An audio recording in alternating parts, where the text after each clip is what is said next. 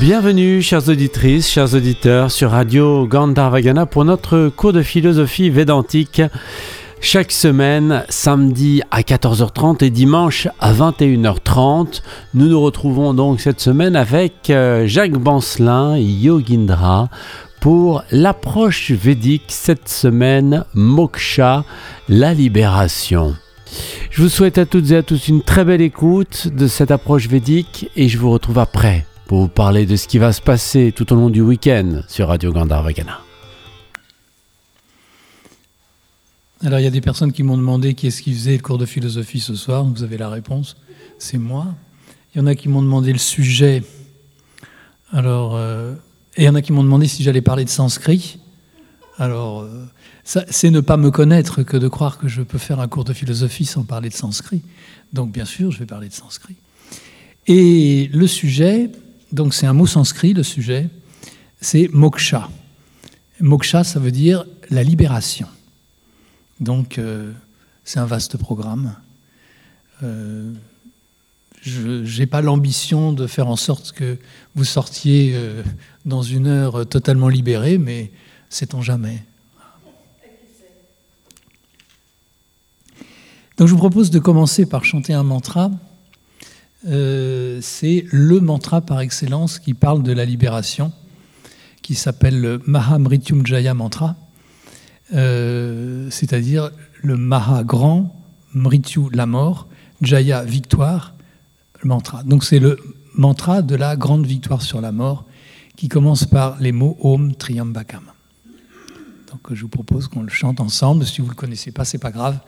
Et ceux qui le connaissent m'accompagnent pour le chanter ensemble. Om.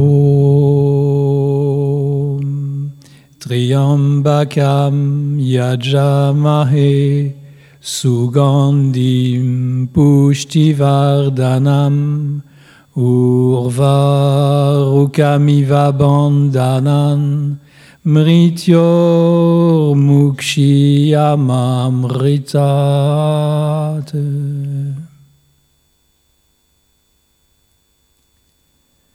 Voilà, je vais y revenir et je, vais, je donnerai la, traduction du mantra un peu plus, un peu plus loin dans, dans l'exposé que je vais vous faire.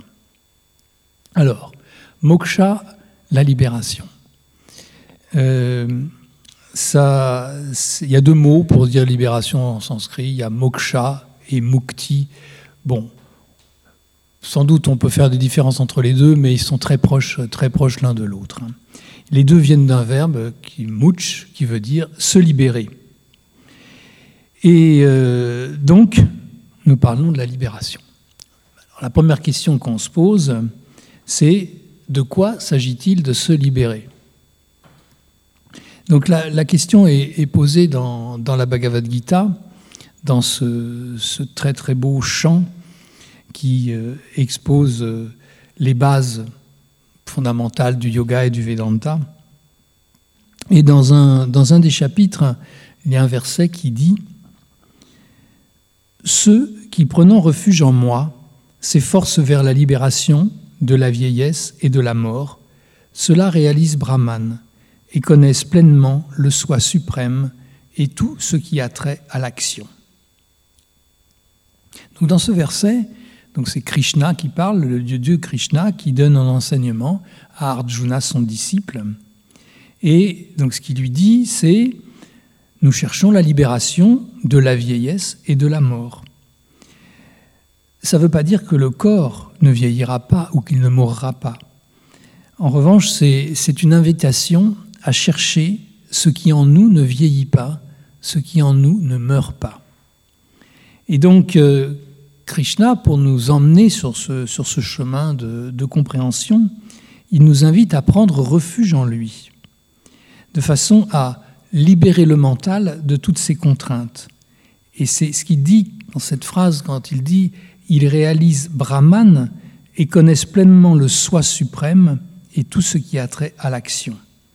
Donc ça veut dire que les personnes qui vont suivre les, les enseignements vont réaliser Brahman, c'est-à-dire le soi suprême, la connaissance suprême, euh, c'est la, réalisation de Dieu, c'est le but ultime de retrouver la source, la source d'où nous venons. Et ces personnes connaissent aussi, en suivant euh, Krishna, ce qui a trait à l'action. Ça veut dire que on sait toujours ce qui est l'action juste, comment agir, quand agir et, envers qui agir, et d'apprendre ce, chemin très important qui s'appelle le karma yoga, le yoga de l'action. Voilà, donc on va revenir un peu sur, euh, tout ça. Mais avant, je voudrais euh, euh, faire une petit, petite parenthèse sur ce que sont les quatre buts de la vie dans la, philosophie indienne, dans la, philosophie des Védas. Pourquoi je dis ça? Parce que le quatrième, c'est moksha. Donc c'est ce qu'on appelle les purusharthas, c'est-à-dire les quatre buts de l'humanité, les quatre buts de, des, personnes, de tous les êtres vivants. Le premier de, ces buts de la vie, c'est artha. Donc, artha, ça veut dire euh, la, richesse. Mais la richesse, c'est euh, avoir de quoi vivre, gagner sa vie, pouvoir mettre un, toit pour, sa famille, nourrir sa famille, ses enfants. Donc c'est avoir une aisance financière. Donc c'est artha. Le deuxième, c'est kama, les désirs. Mais alors, les désirs, attention, ce sont les désirs légitimes, ce sont les désirs, les désirs qui correspondent à une vie équilibrée. Ce pas les désirs de vouloir ce que possède le voisin, ce pas les désirs qui viennent de la, de la, de jalousie, de, euh, de l'instinct de possession euh, excessif, c'est de faire tout cela de manière juste. Et c'est ce qu'exprime ce troisième, le troisième des buts, qui est dharma. Dharma, c'est la loi juste. Ça veut dire que nous avons le droit d'avoir des désirs, mais dans le respect de la loi juste, du dharma. nous avons le droit de gagner de l'argent, mais dans le respect de ce qui est juste, qui est le dharma. Donc ces trois premiers, euh, ces trois premiers buts de la vie, artha, avoir une vie euh, satisfaisante, kama, de satisfaire les désirs nécessaires à assurer notre, notre survie et puis celle de notre, de notre famille, et dharma, le fait de le faire selon la loi juste, c'est-à-dire selon, dans le respect de l'ordre, dans le respect de l'ordre universel et en même temps dans le respect de euh, la mission qui nous est impartie à nous ici, dans cette vie. Et à ce moment-là, eh bien, ça ouvre sur le quatrième début de la vie qui est moksha. Moksha, c'est la libération. Alors, selon les, textes, on ne met pas les quatre buts de la vie dans le même ordre, euh, mais, moksha est toujours le dernier parce qu'on sent bien que c'est l'aboutissement. Moksha, c'est l'aboutissement d'une vie équilibrée, d'une vie, d'une vie juste, d'une vie bien remplie. Je reviens sur le mot dharma parce que le mot dharma, il est très important pour comprendre ce qu'on fait ici. Et je me réfère de nouveau à, la Bhagavad Gita, donc, euh, qui, dit, toujours Krishna qui parle, accomplir son swadharma, son devoir personnel, même imparfait, est meilleur que le, que le devoir d'un autre, même parfaitement effectué. La mort dans son swadharma, son propre devoir, est meilleur le devoir d'un autre est dangereux. Donc, on peut accomplir ses désirs à condition d'être dans son soi dharma. En sanskrit, soi, ça veut dire la même chose que soi en français. C'est très simple. Hein. Donc le dharma, c'est le dharma pour le soi, la loi pour le soi. Donc c'est ce que je dis, ce qui est, juste, c'est d'accomplir, d'accomplir sa vie. Donc nous devons trouver quelle est notre mission de vie. Pas un exercice facile, hein on met souvent du temps à, trouver, on fait des allers-retours, on fait des recherches, mais à un moment on se dit, bon, voilà, c'est vers ça que je dois aller, c'est mon Svadharma, et à ce moment-là, on suit sa propre voie, pas la voie d'un autre. Les autres qui nous disent, tu devrais faire ci, tu devrais faire ça, ils n'en savent rien, ils sont jamais à notre place. C'est nous qui sommes les plus à même de savoir ce que nous avons à faire. Bien sûr, ce n'est pas immédiat. Il faut se poser. C'est un, des objets de la méditation, de trouver ce chemin, de trouver son, chemin de vie. Et ce que la Bhagavad Gita nous enseigne, puis pas seulement la Bhagavad Gita, hein, ce que la vie nous enseigne, c'est que ni artha, c'est-à-dire les richesses ou l'aisance financière, ni kama, les désirs, ne pourront jamais nous rassasier. On a toujours besoin de plus, on a toujours envie de plus. Et donc, si on ne sommes pas vigilants, un désir en appelle un autre, une richesse obtenue donne envie d'une autre, et c'est sans fin. Donc, tout ça, ça ne marche qu'à condition de ne pas perdre de vue Dharma et notre but ultime qui est moksha, la, libération, qui est le, la limite, la, la libération, c'est le seul désir qui reste quand tous les autres désirs disparaissent, parce qu'ils sont tombés, parce que le besoin ne se fait plus sentir. Donc je reviens à la question de, départ, euh, de quoi faut-il se libérer? Donc de quoi il faut se libérer? C'est ce que dit le, mantra qu'on a chanté au début, que j'expliquerai tout à l'heure, c'est de se libérer de l'attachement. En sanskrit, l'attachement, ça se dit banda. Donc c'est se libérer de quoi? De l'attachement. Se libérer, on peut se dire, c'est se libérer du corps. Non, non, parce qu'on n'aurait plus qu'à se suicider. C'est pas du tout ça. C'est de se libérer de la croyance que je suis le corps. C'est découvrir, d'avoir cette certitude que je ne suis pas le corps, je suis bien plus que le corps. On se rend bien compte que si je tue le corps, ça ne me libérera pas.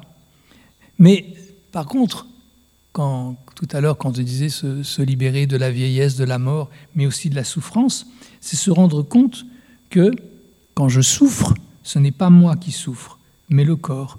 Et ça, on avance avec cette compréhension-là sur le chemin de la libération. C'est ce que dit la Kata, Upanishad, un autre texte, un, verset qui parle aussi de la libération. Et donc c'est un, autre maître qui donne un enseignement à un autre élève. Je ne vais pas rentrer dans, dans, le, dans les détails des, différents textes, mais c'est toujours ces phrases-là, c'est toujours l'enseignement d'un maître à un disciple. Et là, le maître dit, lorsqu'il est libéré de tous les désirs qui habitaient son cœur, le mortel devient immortel et il atteint Brahman ici même. C'est une belle définition de la libération. Se libérer de tous les désirs qui habitent le cœur, le cœur se libère, il devient pur, il n'est plus encombré par quoi que ce soit. À ce moment-là, le mortel devient immortel. C'est ça la libération, et il atteint Brahman.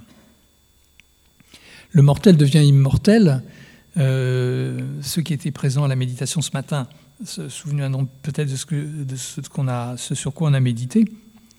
Euh, ça ne veut pas dire que on va devenir immortel un jour.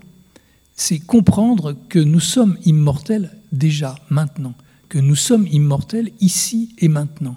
Pas un jour, demain, après la mort du corps ou je ne sais quand, non. C'est maintenant, tout de suite. Et la libération, la première libération, ce que dit euh, la Kata Upanishad, le verset que je viens de lire, c'est que la libération, c'est la libération de l'emprise de kama, les désirs. Il s'agit de libérer le cœur de tout ce qui l'encombre, et alors nous comprenons que nous sommes immortels. Nous avons rejoint le soi qui lui-même, par définition, est immortel. Le soi avec un S majuscule, qu'on peut appeler l'absolu, l'infini, Dieu, Shiva, Vishnu, Jésus, chacun selon, sa Bouddha, selon, chacun selon sa, croyance personnelle. Et euh, d'ailleurs, euh, j'aime bien faire des, rappels avec d'autres textes. Euh, dans l'évangile de Jean, on trouve quelque chose qui dit la même chose. C'est une parole de Jésus dans l'évangile de Jean qui dit Vous connaîtrez la vérité et la vérité vous rendra libre. Donc c'est la même chose, c'est la libération. Et la connaissance de la vérité rend libre. C'est quoi la vérité? Eh ben, c'est ce que nous sommes vraiment, c'est la réalité, c'est comprendre tout ce qui nous paraît important ne l'est pas, tout, et, ayant renoncé à tout ce qui est euh, euh, inutile, ce qui est en trop, que nous trouvons petit à petit, la libérer. Donc, je reviens sur cette idée de quoi faut-il se libérer? En fait, nous ne sommes pas libres, nous sommes attachés, nous sommes esclaves. Et le, mot qui exprime ça, c'est banda. Le mot banda s'oppose à moksha. banda, c'est l'asservissement, l'esclavage, l'attachement, et moksha, c'est la libération, la, liberté. Et donc, je reviens au Mahamrityunjaya Mantra, le mantra de la grande victoire sur la mort, qui dit Om Triambakam Yajamae. Donc, Yajamae, ça veut dire euh, nous adorons. Triambakam, celui qui a trois yeux. Donc, c'est le dieu Shiva. Mais c'est le dieu Shiva, il ne faut pas se représenter l'image, c'est bien plus que l'image elle-même, c'est euh, la, plus haute, euh, la, plus haute représentation du divin. C'est Dieu, c'est Brahman. Donc nous adorons celui qui a trois yeux, et celui qui a trois yeux, il est Sugandim, ça veut dire qu'il est parfumé. Alors, pourquoi c'est important qu'il soit parfumé? C'est parce qu'il nous attire. Et là, c'est une bonne attirance en se laissant attirer par le divin, on peut abandonner les attachements à tout ce qui est terrestre et inutile. Il est Pushti Vardhanam, ça veut dire qu'il dispense la prospérité, c'est-à-dire qu'il va nous donner ces arthas, ces, ces, richesses dont nous avons besoin, et il nous les donnera de manière juste. Et on arrive à Urvarukam Iva, donc Urvarukam c'est un fruit, Iva ça veut dire comme, donc c'est comme un fruit mûr. Bandanam, donc il est libéré de son lien. Comme un fruit mûr se libère de la tige, de, ce qui le rattache à l'arbre, le fruit mûr, il va tomber. Mukshya mamritat, puissais-je me libérer de la mort et non de l'immortalité? Donc le fruit mûr, il va tomber, comme nous, nous allons pouvoir nous libérer de nos, attachements, nous serons libérés de la mort, et euh, le mantra dit, puissions-nous ne pas être libérés de l'immortalité, ça veut dire, puissions-nous nous rendre compte que nous sommes immortels et que nous l'avons toujours été, mais que nous l'oublions. Donc, voilà le, sens de, ce, de ce très beau mantra. Nous adorons celui qui a trois yeux, celui qui est parfumé et qui dispense la prospérité. Comme un fruit mûr est libéré de son lien, puissais-je me libérer de la mort, me libérer du lien qui me rattache à la mort, et puissais-je ne jamais être libéré de l'immortalité simplement parce que je suis déjà immortel. Donc euh, là, ça veut dire que notre, si on prend l'analogie du fruit mûr, notre vie spirituelle est un long mûrissement. Et à un moment, bah, ça va se détacher. Ces liens se défont. Il euh, y, a une différence entre euh, vouloir euh, retirer les désirs de manière violente. On dit, l'exemple banal qu'on prend toujours, hein, j'aime le chocolat, mais à partir d'aujourd'hui, je ne mangerai plus, jamais. Là, il y a une tablette qui est là, puis il y a des gens. Voilà, c'est un piège parce que on voit bien qu'on est toujours attaché, et que ça va nous faire mal. Donc la, la réponse, c'est pas ça, c'est d'en manger moins, un peu, de moins en moins, et de petit à petit se détacher, et que l'idée même de manger du chocolat tombe, et un jour ça tombe, la question se pose même plus. J'ai pris le chocolat, mais ça se, vous pouvez le transposer pour n'importe quel, n'importe quel désir. Le but, c'est d'arriver à ce que ce désir tombe.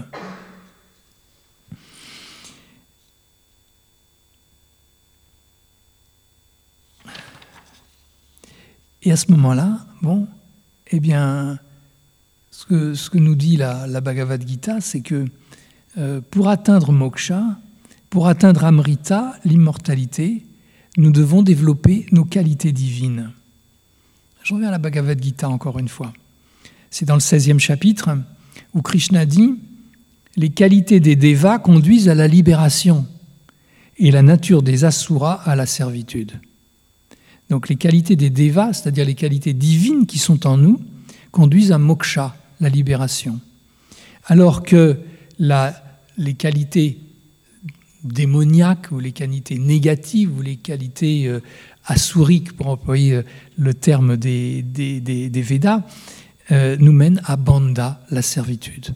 Donc, à charge pour nous de choisir si nous allons plutôt dans le sens de nos qualités divines plutôt que d'aller dans le sens de tout ce qui est négatif et tout ce qui nous attire plutôt vers le bas. Essayons de nous élever. Un autre texte qui dit la même chose, c'est la Brihadaryanaka Upanishad, qui est un texte beaucoup plus ancien. Hein. C'est beaucoup plus ancien que la Bhagavad Gita. Euh, c'est la, la, plus ancienne des Upanishads. Ça remonte presque à l'époque védique, euh, on va dire un millénaire avant notre ère à peu près. Donc c'est un texte qui a 3000 ans. Quand on s'est libéré de tous les désirs qui résident dans son cœur, alors un mortel devient immortel et il obtient Brahman ici même. Bon, ça faire un peu répétition parce que j'ai repris toujours des textes qui, allaient dans le même sens, mais ça montre aussi l'importance que ces textes apportent à cette nécessité de se libérer des désirs, de se libérer des désirs qui sont dans notre cœur. Et à ce moment-là, en tant que mortel, nous devenons immortels et nous obtenons Brahman même, c'est-à-dire la connaissance de la réalité, la connaissance de ce que nous sommes vraiment, c'est-à-dire l'unité avec le soi. Donc se libérer de tous les désirs qui sont dans le cœur. En fait, euh, euh, il y a toujours des difficultés de traduction des textes sanscrits, parce que les désirs, ils sont dans le cœur, mais ils sont aussi beaucoup dans la tête. Voilà. Ils sont beaucoup dans la tête. Donc ce qu'il faut, c'est arriver à faire ce chemin pour passer des désirs de la tête au désir du cœur, parce que le désir du cœur, il est beaucoup plus profond. Le désir du chocolat, il est dans la tête, alors que le désir du cœur, c'est le désir de libération. Donc essayons de faire ce chemin par, euh, ben, par la méditation, par euh, la réflexion sur nous-mêmes, de lâcher ces désirs qui sont dans le mental pour aller vers les désirs qui sont les vrais désirs les désirs du soi, c'est-à-dire le désir de libération. Et pour ça, eh bien, il n'y a rien de mieux que la méditation. Et ce que nous disent les textes, c'est de méditer sur le soi. Alors, on encore chanter un mantra, si vous voulez bien. C'est le, mantra qu'on chante le soir à l'ashram. Parce qu'il parle de ça, c'est Om Karam, c'est le mantra du soir. Si vous le connaissez, vous pouvez le chanter avec moi. Om Karam Bindu Samyuktam Nityam Dhyayanti Yoginaha Kamadam Mokshadam Chaiva Om Karayanamo Namaha. Alors, on retrouve. Euh, bon, c'est une autre approche. Euh, yogina, c'est les yogis. Dhyayanti, ils méditent les yogis méditent sur Om Karam. Les, yogis méditent sur Om Karam. Om Karam, c'est le Om, et Kara, ça veut dire faire, c'est l'action. Donc Om Karam, c'est ce, qui fait le Om. Donc c'est le Om au sens large. Donc les yogis méditent sur le Om. Et le Om, il est dit Bindu Samyuktam. Ça veut dire, il est lié au Bindu c'est-à-dire au point, au point initial, à la source. Le bindu, c'est le point, on peut dire que c'est le, germe initial d'où euh, tout, euh, tout l'univers est né, et il est nityam éternel. Donc les yogis méditent sur le son Om, qui est uni au bindu et éternel. Et ce son Om, il est dit kamadam. Ça veut dire qu'il donne les plaisirs, il réalise les désirs.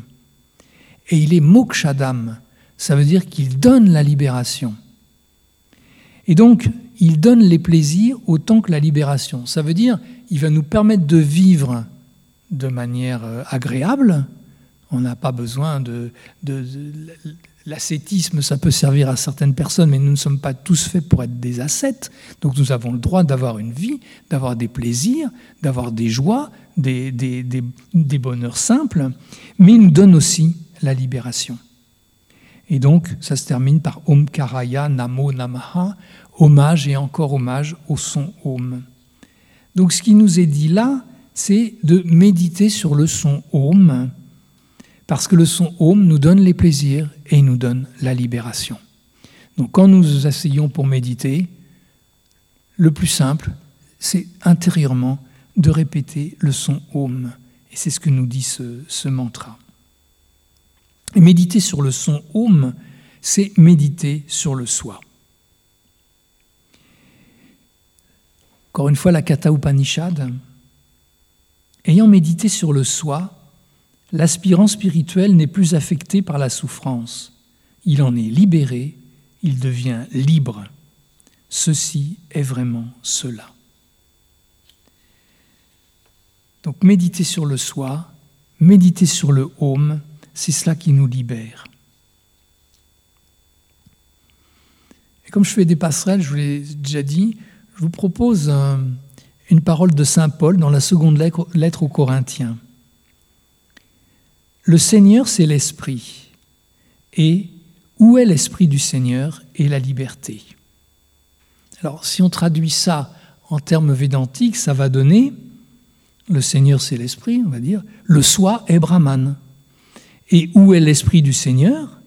Et là où est le soi de Brahman est la liberté. Là est moksha, la liberté. Donc on peut vraiment dire que tous ces textes, que ce soit le, Vedanta, que ce soit euh, les, textes des, des, premiers chrétiens, ils disent la même chose. Le Seigneur, c'est l'Esprit, et où est l'Esprit du Seigneur est la liberté. Le soi est Brahman, et là où est le soi de Brahman, là est moksha, la liberté. Et donc, pour avancer, euh, j'ai dit que je parlais du cœur et des désirs du cœur. Alors, il faut qu'il y ait ce désir de libération.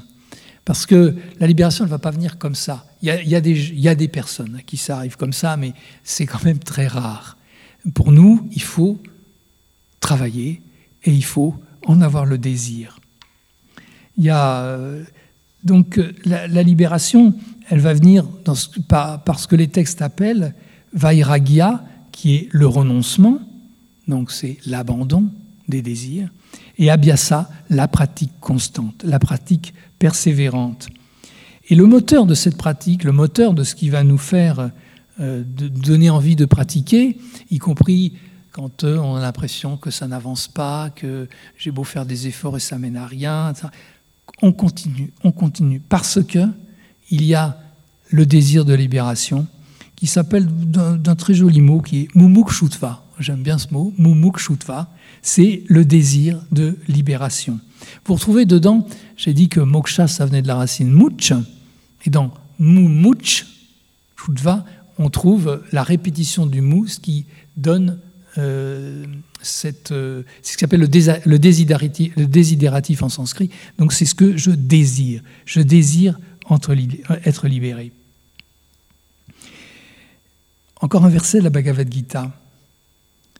C'est en comprenant cela que les anciens qui cherchaient la libération ont accompli les actions. Alors, toi aussi, accomplis les actions comme firent les anciens.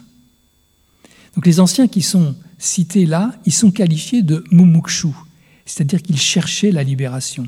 Et ils ont tourné tout le karma, c'est-à-dire leurs actions, vers cet idéal. Et Krishna, qui parle dans ce verset, conseille à son disciple Arjuna, et donc à nous tous, puisque Arjuna nous représente tous, d'agir comme les anciens.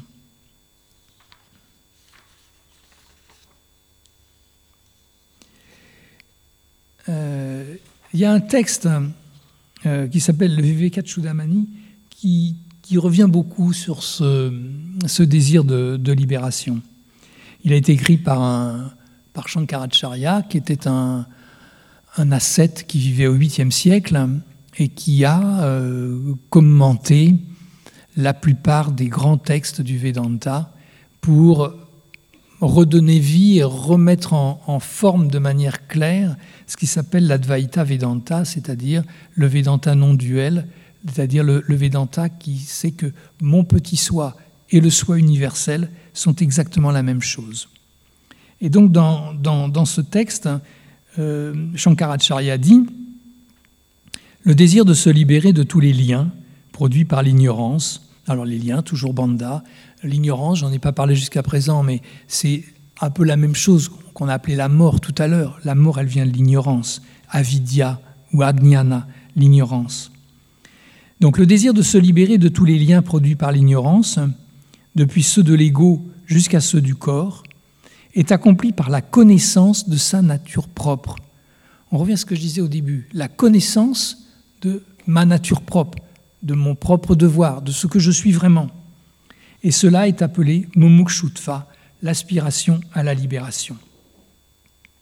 Donc ce désir de se libérer, c'est le seul désir qui subsiste quand on s'est détaché de tous les autres bandas, les liens créés par les désirs. Et euh, Shankara Charya considère Mumukshutva comme l'une des conditions spirituelles préalables nécessaires à tout chercheur.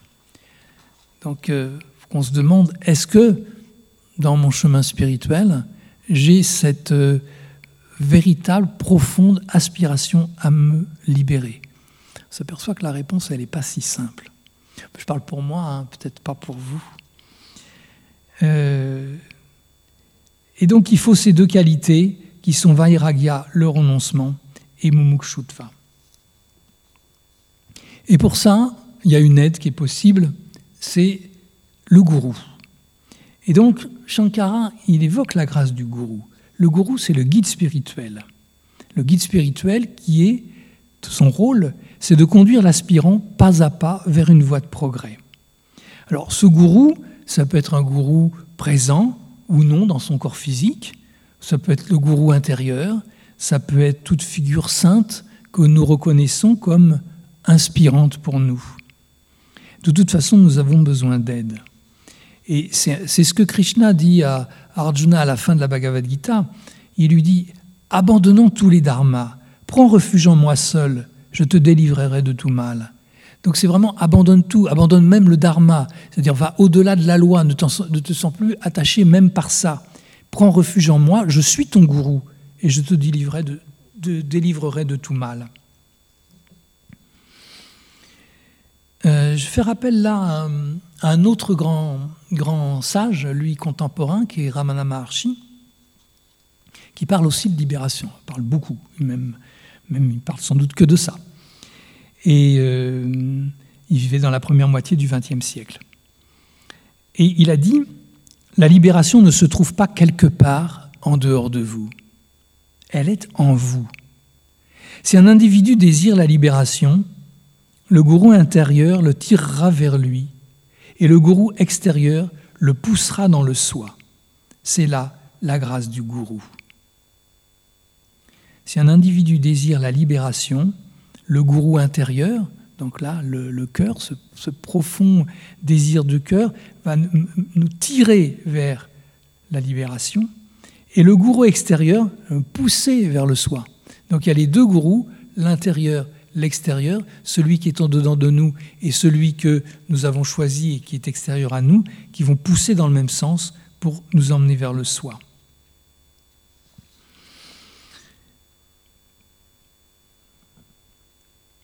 Alors, encore un, autre texte. Euh, c'est le Guru Stotram, le Guru Stotram qu'on chante le matin, tous les matins ici, qui dans son huitième verset dit, j'aurais pu en choisir un autre, il y en a, il y en a, mais il y en a 14, mais celui-là, il, il me paraît caractéristique. Hommage à ce divin gourou qui s'est élevé dans la connaissance et l'énergie cosmique qui est orné de la guirlande de la vérité, qui dispense les jouissances et la libération. Donc c'est plein de textes différents qui finalement, quand on les regroupe comme j'ai fait là en piochant euh, un peu à droite à gauche, on trouve à quel point ce message que euh, le, gourou, le, home, la méditation va nous donner à la fois la jouissance et la libération. Je pense que c'est très important. C'est bhukti mukti. Bhukti, les plaisirs, mukti, la libération. Bhukti, c'est la jouissance des plaisirs profanes, et mukti, c'est la jouissance de la liberté. Et donc, euh, nous avons besoin des deux, et de, développer en nous cette, euh, cette puissance pour, pour avancer grâce à notre élan intérieur et grâce aussi à l'élan de, la personne que, ou, de l'image ou de, euh, que, nous, que nous pouvons choisir pour nous, pour nous guider, pour nous, pour nous pousser vers le soi.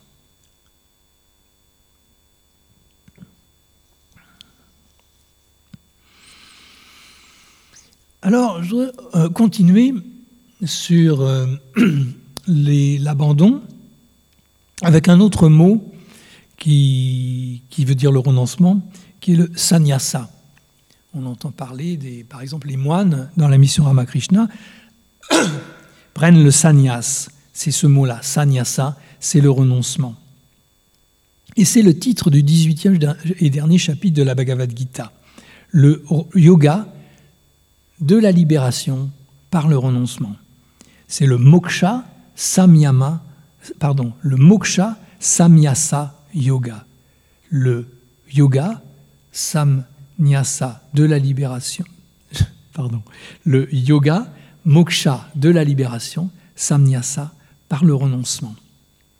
Et Krishna dit Cette bouddhie qui connaît la voie de l'action et celle du renoncement, ce qu'il faut faire et ne pas faire, ce qu'il faut craindre et ne pas craindre, ce qui est l'asservissement et ce qui est la libération. Cette intelligence-là est de la nature de Satwa. Satwa, c'est l'équilibre. C'est ce que nous, recherchons dans notre vie pour trouver ce juste équilibre entre une trop grande énergie, une trop grande vivacité et puis une trop grande paresse. Il faut trouver le juste chemin. Et là, le message, c'est il y a une intelligence une intelligence, la bouddhie, l'intelligence subtile, c'est celle qui est en nous. Cette intelligence-là, si nous faisons appel à elle dans la méditation, elle connaît la voie de l'action et elle connaît la voie du renoncement. Elle sait ce qu'il faut faire et ne pas faire. Donc, allons profondément en nous, posons-nous la question, est-ce que c'est ça que je dois faire? Est-ce que, que je ne dois pas faire ça? Il y a la réponse quelque part. Ce qu'il faut craindre et ne pas craindre. Cette intelligence, elle sait ce qui nous a servi et ce qui nous libère. On peut vraiment faire l'inverse, on peut choisir des plaisirs qui vont nous asservir en croyant qu'ils vont nous libérer. Pensons à toutes les technologies modernes euh, qui euh, sont à la fois une forme de libération parce que ça nous libère de certaines tâches ingrates, mais qui sont un véritable asservissement parce qu'ensuite on est, complètement attaché et on euh, ça devient une addiction. Et donc, euh, cette, euh, intelligence-là, elle est de la nature de Satwa, elle est ferme, elle est pure, elle est de la nature de l'être. En fait, Satwa, c'est l'un des trois gunas, mais euh, si on prend le sens étymologique, c'est tout simplement Sat, qui veut dire être, toi, qui est la nature de. Donc, c'est la nature de l'être, c'est la nature du soi. Et tout cela, euh, c'est plus ou moins caché. Et c'est un autre verset de la Bhagavad Gita quand, Krishna dit Je vais t'enseigner le secret suprême. Cette connaissance, une fois acquise, associée à la réalisation, tu seras libéré du mal. C'est le secret, Guya, le secret pour suivre l'enseignement, pour acquérir Jnana, la connaissance. Mais il ne s'agit pas d'acquérir une connaissance livresque, hein.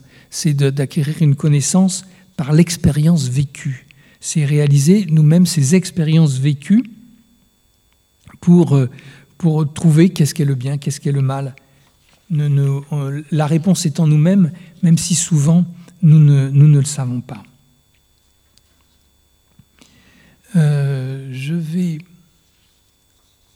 avancer sur un, un autre point que j'ai abordé tout à l'heure, c'est la libération, l'immortalité, c'est ici et maintenant. Parce qu'en fait, dans tout ce que j'ai expliqué là, j'ai dit, euh, bah, il y a des efforts à faire, il faut faire de la méditation, il faut avancer, faire ci, faire ça. Mais on peut prendre exactement le contre-pied de ça, et il y a beaucoup de textes qui le font, qui est simplement de nous dire, mais que nous sommes déjà libres, il n'y a rien à faire. C'est déjà fait. Il n'y a rien à faire. Et tous les grands sages védantiques nous disent que la libération, c'est notre état naturel et que nous l'avons oublié. Vivekananda, dans Jnana Yoga. L'homme est libre en réalité.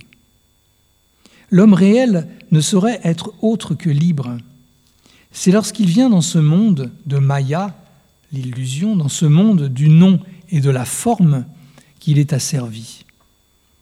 La volonté de l'homme est enchaînée mais ce qui est le fondement de cette volonté est éternellement libre. Ainsi, même dans cet état de servitude, il nous reste toujours un souvenir de la liberté qui nous appartient de droit divin. Je reprends la phrase. Donc il nous dit, l'homme est libre en réalité. L'homme réel ne saurait être autre que libre. Mais quand on vient dans le monde, dans le monde de l'illusion, que nous désignons tout par un nom et une forme, parce que nous ne pouvons pas faire autrement, nous devenons asservis à ces noms et à ces formes. Donc notre volonté est enchaînée par ces noms et ces formes. Mais alors Vivekananda nous dit, ce qui est le fondement de cette volonté est éternellement libre. Donc il nous faut que nous retrouvions le fondement, que nous, allons, que nous allions à l'intérieur, dans la profondeur de nous-mêmes. Parce que, Vivekananda ajoute, même dans cet état de servitude, il nous reste toujours un souvenir de la liberté qui nous appartient de droit divin. Heureusement qu'il y a ce souvenir, ce souvenir qui nous permet de ne pas nous enfoncer et de, continuer à, à, et de, faire ce qu'on a, à, faire sur notre chemin. Il nous reste un souvenir. Donc ce qui nous reste, c'est à, trouver à réactiver ce, souvenir. Et pour dire que la, liberté est notre, notre, état naturel, je reviens à Shankara, euh, ce grand sage du 8e siècle, qui a composé un, un poème extraordinaire qui s'appelle le Nirvana Shatkam, qui dit il n'y a ni devoir, ni but, ni désir, ni libération. Donc lui, il y va carrément. Il dit, il n'y a rien de tout ça. Il n'y a pas de devoir, il n'y a pas de dharma, il n'y a pas d'artha, de but. Il n'y a pas de kama, il n'y a pas de désir, il n'y a pas de libération. Ce que j'ai décrit tout à l'heure comme étant les quatre buts de la vie, artha, kama, dharma, moksha, il dit, non, non, il n'y a rien de tout ça. C'est déjà là, c'est déjà fait. Tout est déjà là. Donc il y a une espèce de, contradiction, mais c'est aussi pour nous, pour nous choquer, pour nous donner l'impulsion. Ramana Maharshi dit exactement la même chose, il le dit très souvent, dans, tous les textes qu'on trouve dans, l'enseignement, dans le livre qui s'appelle L'enseignement des Ramana Maharshi. Il n'y a pas de libération. Elle pourrait exister seulement s'il y avait asservissement, mais en réalité, il n'y a pas d'asservissement et par conséquent, pas de libération non plus. Pas de banda, pas d'asservissement, pas de moksha, pas de libération. En réalité, moksha, la libération n'est pas quelque chose à obtenir dans le futur, elle est déjà là, ici et maintenant. Et donc se libérer, c'est retrouver notre liberté fondamentale, originelle, que nous croyons avoir perdue, de réactiver ce souvenir dont parle Vivekananda. Alors bien sûr, il existe des êtres qui ne l'ont pas perdu. C'est ce qu'on appelle les Jivan Mukta, qui sont les libérés vivants. finalement, heureusement qu'ils existent, il n'y en a pas beaucoup, hein, mais heureusement qu'ils existent parce qu'ils nous montrent que le chemin est possible. Et avant de conclure, je voudrais euh, revenir sur encore sur Vivekananda, un, texte de Vivekananda toujours dans Jnana Yoga. L'essence du Vedanta est qu'il existe un seul être et que chaque âme en particulier est cet être tout entier et non pas une partie de cet être. Ça, c'est la base de l'Advaita Vedanta. Hein. C'est-à-dire que l'âme individuelle et l'être suprême sont exactement la même chose. Je relis la phrase. L'essence du Vedanta est qu'il existe un seul être et que chaque âme en particulier est cet être tout entier et non pas une partie de cet être. Nous devons connaître la vérité. Soham, je suis lui. Nous ne sommes pas des gouttes d'eau qui tombent dans l'océan et s'y perdent. Chacun de nous est l'océan tout entier, infini, et il le saura lorsqu'il sera libéré des chaînes de l'illusion. Nous parviendrons tous à cette connaissance mais nous devons nous efforcer d'y parvenir dès maintenant. Le Jivan Mukta, celui qui sait, est seul capable de donner de l'amour réel, de la charité réelle, une vérité réelle. Et c'est la vérité qui nous rendra libres. Exactement la même phrase que j'ai lue dans l'évangile de, Saint Jean tout à l'heure. Le désir fait de nous des esclaves, mais le Jivan Mukta a conquis tout désir en s'élevant à la connaissance de ce fait qu'il est l'unique et qu'il n'a plus rien à désirer. Donc l'essence du Vedanta, c'est cette unité entre notre âme individuelle et le soi, ce qui nous permet de dire Soham. So, c'est lui, Aham, c'est je. Je suis lui. Je suis Dieu. C'est ça que ça veut dire. Nous ne sommes pas des gouttes d'eau qui tombent dans l'océan et s'y perdent. Chacun de nous est l'océan tout entier. Mais nous sommes dans l'illusion et nous nous en rendrons compte que quand nous serons sortis de l'illusion. Mais le Jinvan Mukta, c'est-à-dire pour nous Ramakrishna, celui qui sait, le Gnanin, le vrai, qui sait, qui sait qui a déjà tout, il est seul capable de donner de l'amour réel, de la charité réelle, une vérité réelle. Et c'est la vérité qui nous rendra libres. Le désir fait de nous des esclaves. Abandonnons tous ces désirs, sauf le désir de libération.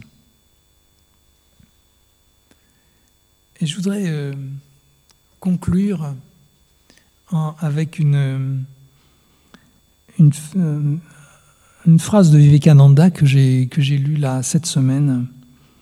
C'est dans le livre que, que Sœur Nivedita, qui était la, principale disciple occidentale de Vivekananda, a écrit dans, dans le livre, dans la biographie qu'elle a écrit sur Vivekananda. Et elle dit de Vivekananda, son maître, il prêchait mukti au lieu du ciel, l'illumination au lieu du salut, la réalisation de l'unité immanente Brahman au lieu de Dieu, la vérité de toutes les religions au lieu de la force coercitive d'une seule. Je trouvais que cette phrase était très adaptée à l'époque que nous vivons en ce moment. Si vous voulez, je vais la relire. Il prêchait Mukti au lieu du ciel, l'illumination au lieu du salut, la réalisation de l'unité immanente Brahman au lieu de Dieu, la vérité de toutes les religions au lieu de la force coercitive d'une seule.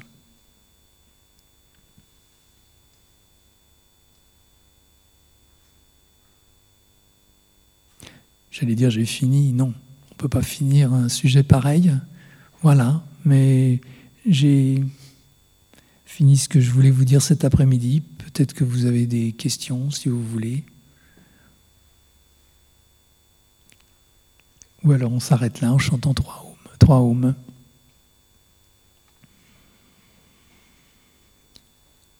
Trois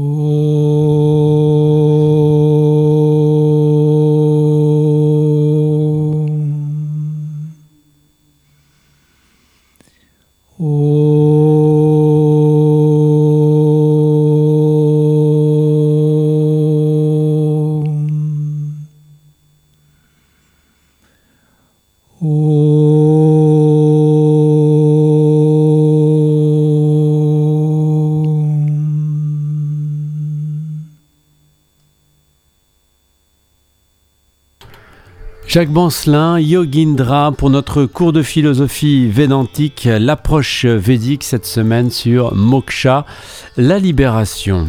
Je pense qu'on retrouvera Swami Atmarupananda la semaine prochaine pour reprendre euh, notre sagesse védantique au quotidien. Vous pourrez écouter bien sûr euh, un extrait du lundi au vendredi dans RGG Sagesse à 9h et 17h30 et puis à nouveau en intégralité le week-end prochain à samedi à 14h30 et dimanche à 21h30.